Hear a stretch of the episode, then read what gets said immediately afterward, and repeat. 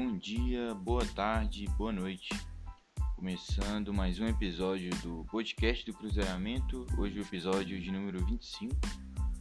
Vindo trazer alguns comentários sobre nossa suada vitória ontem na estreia do Filipão. 1 a 0 para o Cruzeiro contra o Operário fora de casa. É, o Filipão que tinha tido tempo para dar apenas um treino antes dessa partida. Então, três pontos assim bastante suados e bastante importantes nessa caminhada do Cruzeiro aí na segunda divisão. Dessa vez, antes de estar tá começando o episódio de fato, eu já vou estar tá pedindo para você que está ouvindo seguir a gente na página do Cruzeiramento no Twitter, que é o Cruzeiramento, onde eu falo sobre o Cruzeiro, é, do Pitaco lá sobre futebol em geral também, às vezes. E para seguir o Cruzeiramento no, na plataforma de podcast que você escuta. Seja a galera do Anchor, seja a galera do Spotify, enfim. Seguir nosso podcast aí. É, seria de grande ajuda para mim. Então, por favor, quem puder aí. Ontem é, tinha muita expectativa em relação à escalação que o, que o Filipão iria mandar a campo. É, ao decorrer do dia, algumas informações foram vazando, né? É, no final das contas, o 11 inicial dele teve ali a mudança no meio de campo, ali no, nos volantes. Ele manteve o Jadson, o Jadson Silva, né? De titular. Um garoto com muito potencial, que a torcida gosta bastante dele. E promoveu a entrada do Adriano, o que nenhum treinador antes tinha feito até hoje. É, acho que com exceção do Adilson, que no primeiro jogo do ano, nos dois primeiros ali, por falta de opção mesmo, tinha que colocar os moleques da base. Então o Adriano acabou tendo uma chance naquela época. Mas depois disso nunca mais entrou como titular. Teve pouquíssimas chances com os treinadores que tiveram aqui, com o Anderson, com o Ney Franco. Ontem o Filipão de cara já botou um moleque de titular. É, confesso que gostei bastante dessa atitude. Adriano é outro que eu vejo com um potencial muito grande ali e, e como não temos ali o dono da posição, acho totalmente válido testar o garoto. É, nas laterais ele colocou o Rafael, né, que é, já é o lateral direito, já é uma, já é uma, uma cara conhecida ali da posição. Na lateral esquerda a gente teve o retorno do Matheus Pereira, que vinha sendo talvez o melhor jogador desse time, uma grata surpresa aí vindo da base, tomou conta da posição mesmo.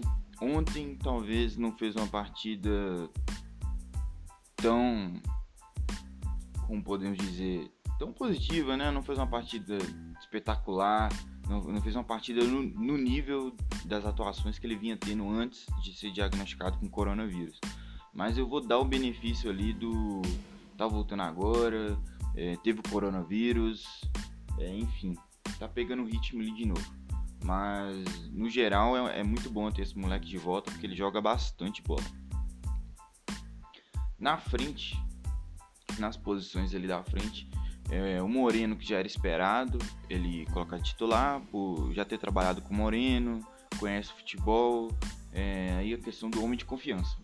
Confio no Moreno, o Moreno é goleador, colocou o Moreno na frente, é, tirou o Ayrton, o Ayrton que vinha sendo titular do Cruzeiro há bastantes jogos e, e, e com razão, porque é um jogador com características muito especiais, é, uma, é a característica dele de, de facilidade de um contra um, não é todos do elenco que tem, na verdade ele é um dos únicos.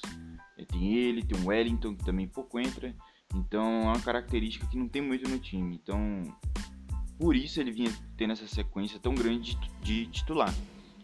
O Filipão ontem, é, não sei o que ele pensou para a partida, mas ele começou com a Ayrton no banco.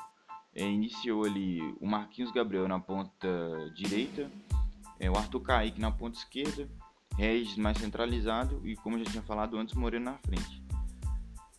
É uma formação que no primeiro tempo não deu certo, é, o Cruzeiro foi inofensivo com a bola, o que já é um de praxe dos primeiros tempos do Cruzeiro nessa segunda divisão. É, o Arthur Kaique, nessa, nesse esquema do Cruzeiro de 4-2-3-1, ele fica meio sem posição, porque ele não é um ponta, ele não tem características de ponta, ele não é um jogador de velocidade, de, de explosão, ele é um jogador de finalização. Ele tem boa finalização, então ele tem que estar tá sempre rondando ali a, a, a, região próxima do gol. É, coloca o Arthur Kaique de ponta, acho que sempre vai ser isso aí. Muito difícil ter alguma coisa diferente. Acaba que mata o Matheus Pereira também. O Matheus Pereira que é uma grande válvula de escape que a gente tem ali no lado esquerdo.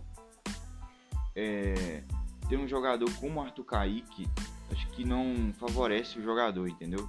Acho que se a gente tivesse um jogador que fosse mais ali de fundo, que tivesse mais um contra um, enfim. O Arthur Kaique ele tenta compensar essa falta de profundidade dele com aproximação ali no Moreno. Às vezes ele tentou buscar a bola na intermediária para iniciar a jogada, mas assim, ele não é um armador, ele não é.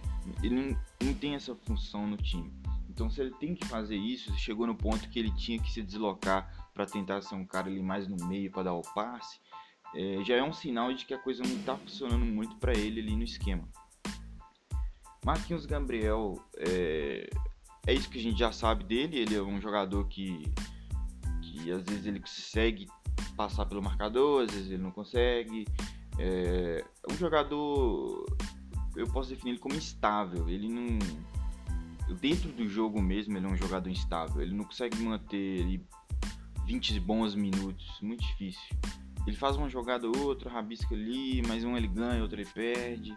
Então, Marcos Gabriel é mais na, nessa questão do, da insistência dele ali. É, o Regis também não fez um primeiro tempo, como podemos dizer, até bom, vou falar assim logo. É, o Cruzeiro teve muita dificuldade na, na, transição, né? Apesar da gente ter esse meio, esse, esses volantes mais, volantes mais leves, volantes com um passe é, um pouco melhor, o Cruzeiro não conseguiu fazer essa ligação de defesa-ataque com qualidade. Isso que já é um defeito do time de outros carnavais, é, continuou sendo ontem é, e não é culpa do Filipão, quero deixar claro, não é culpa do Filipão essas questões táticas, técnicas dos jogadores. O Filipão teve um treino, então é, eu não posso jogar isso no colo do Filipão. É, isso são deficiências enraizadas ali no elenco.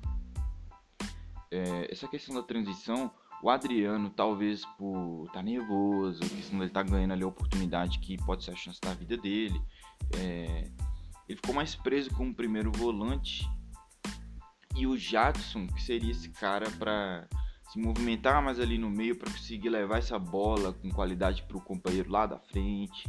É, ele não conseguiu fazer isso tanto no primeiro tempo. É, ele ficou mais aliado ali com, com o Adriano. É, não sei se por orientação do Filipão, não sei se por só o erro de leitura deles ali dentro de campo mas os volantes que são essenciais para o Cruzeiro conseguir fazer essa transição, essa ligação defesa e ataque, é, eles não estavam conseguindo fazer isso. E com isso o Cruzeiro virou o time de, de bola esticada, de tentar uma jogada em velocidade ali, talvez com o Marquinhos Gabriel, mas o time do Operário veio para marcar bem. Eles tinham linhas ali bem definidas que, que impediam o Cruzeiro de atacar. O Cruzeiro que não é um time muito criativo, com um time que pressiona a saída de bola, já fica complicado. Então o Cruzeiro perdia muita bola e não conseguia criar. Então foi um primeiro tempo, é, para falar a linguagem um primeiro tempo chato pra caralho, entendeu? No segundo tempo a gente voltou sem alteração. É, e é importante ressaltar, gente, que é, o Operário também não conseguiu atacar. É, Cruzeiro é, conseguiu suportar bem ali o Operário, que também não é um time bom tecnicamente, convenhamos. Mas é importante ressaltar que o Cruzeiro não atacava, mas também não sofria perigo lá atrás. No segundo tempo, o Filipão não mudou no intervalo e a, Cruzeiro tentou mudar mais na base do, do incentivo do treinador ali no intervalo. É, o Cruzeiro tentou mudar a atitude, é, jogadores começaram a ir mais para cima, o Arthur Caíco começou a ficar mais até ligado na partida, na minha visão, né, do que no primeiro tempo. É, mas logo no início ali o Filipão já já viu que teria que mexer, já colocou o Ayrton, é, colocou o Ayrton no lugar do Regis, daí colocou o Marquinhos Gabriel que estava na ponta direita para jogar mais centralizado e o Arthur Kaique ali, o nosso ponta na, na direita. Depois ele até tirou é, o Marcos Gabriel também, colocou o Maurício para jogar ali por dentro. Com isso, o Cruzeiro foi gradativamente melhorando na partida, mas assim, é uma melhora bem discreta. Ontem realmente foi uma partida bem não inspirada do Cruzeiro, mas brilha a estrela do garoto Ayrton que, como eu disse, é um jogador com características raras nesse elenco. É, tem um contra o poderosíssimo, numa bola ali na intermediária que ele recupera, é, ele arranca, e quando o Ayrton arranca, cara, é muito difícil segurar. Ele arrancou, passou, acho que se não me engano, por dois marcadores, tocou para o lado após entrar na área, conseguiu encontrar ali o Arthur Kaique livre de marcação ele até demorou um pouco a reagir ali, o Arthur Kaique, ele não é um jogador muito ágil, mas tem uma finalização boa. Então, quando ele bateu na bola ali, o chute saiu com muita potência.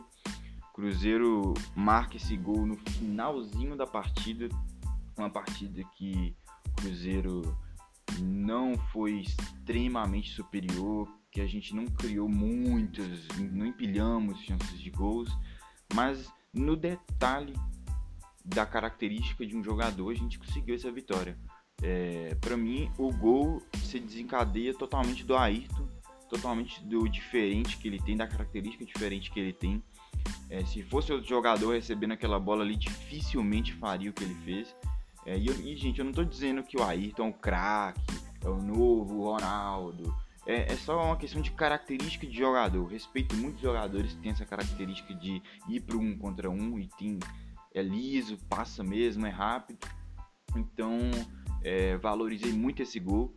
É, muitos vão dizer estrela do Filipão por ter colocado o Ayrton, mas na minha visão, Ayrton, é, eu não sei nem se ele pode ser banco desse time, com toda sinceridade, eu não sei. O Arthur Kaique, apesar de ter feito o gol, fez uma partida. É, uma partida mais de transpiração mesmo, porque é, não vem vivendo grande fase técnica, vem, aparentemente fase física também não, não, vem nas melhores, tem que melhorar. Então, apesar do gol, o Arthur Kaique é um, por exemplo, que ser titular para mim não faz muito sentido. Lógico, ontem fez o gol, para mim automaticamente se credenciou a ser titular na próxima partida. Muito difícil o Filipão tirar o cara que fez o gol da vitória da estreia dele, tirar ele, muito difícil. Eu, eu entendo que é muito difícil, mas no que eu penso pro time do Cruzeiro, é, o Ayrton não pode ser reserva, ainda mais um jogo com o Arthur Kaique foi titular. O Ayrton é, tem uma característica muito única e que quando dá certo, é, com a certeza que o Cruzeiro vai ter uma chance de gol. Então fica aqui meu parabéns para o Ayrton, meu parabéns para o Filipão também, que mesmo com um treino apenas é, mexeu com o brilho do time, deu para reparar que o Cruzeiro tá um time mais aguerrido, um time mais vibrante dentro de campo. Então, que bom que o Filipão conseguiu trazer esse espírito de espírito de luta de novo para esse elenco do Cruzeiro que estava bastante desacreditado. E vamos aguardar agora as cenas dos próximos capítulos, galera. Ontem realmente era uma partida que a gente que o que valeram os três pontos. É, a atuação foi abaixo, tal, mas eu penso que o Filipão não teve tempo para praticamente nada. Então ontem era uma partida que a gente precisava ganhar. Ganhamos, agora vamos ter uma praticamente uma semana para trabalhar. Uma semana não, né? Alguns dias para trabalhar aí o Filipão conseguir dar mais alguns treinos para a gente enfrentar domingo Náutico lá nos Aflitos, 4 horas da tarde. É... Uma partida aí que se o Cruzeiro conseguir vencer, a gente vai ter vencido duas seguidas e aí a gente já vai estar entrando de cabeça na competição. Não lembro a última vez que o Cruzeiro ganhou duas seguidas, então para vocês verem a importância dessa próxima partida. É, hoje eu queria fazer só alguns comentários isolados de alguns jogadores, só para não passar batido, como eu sempre faço.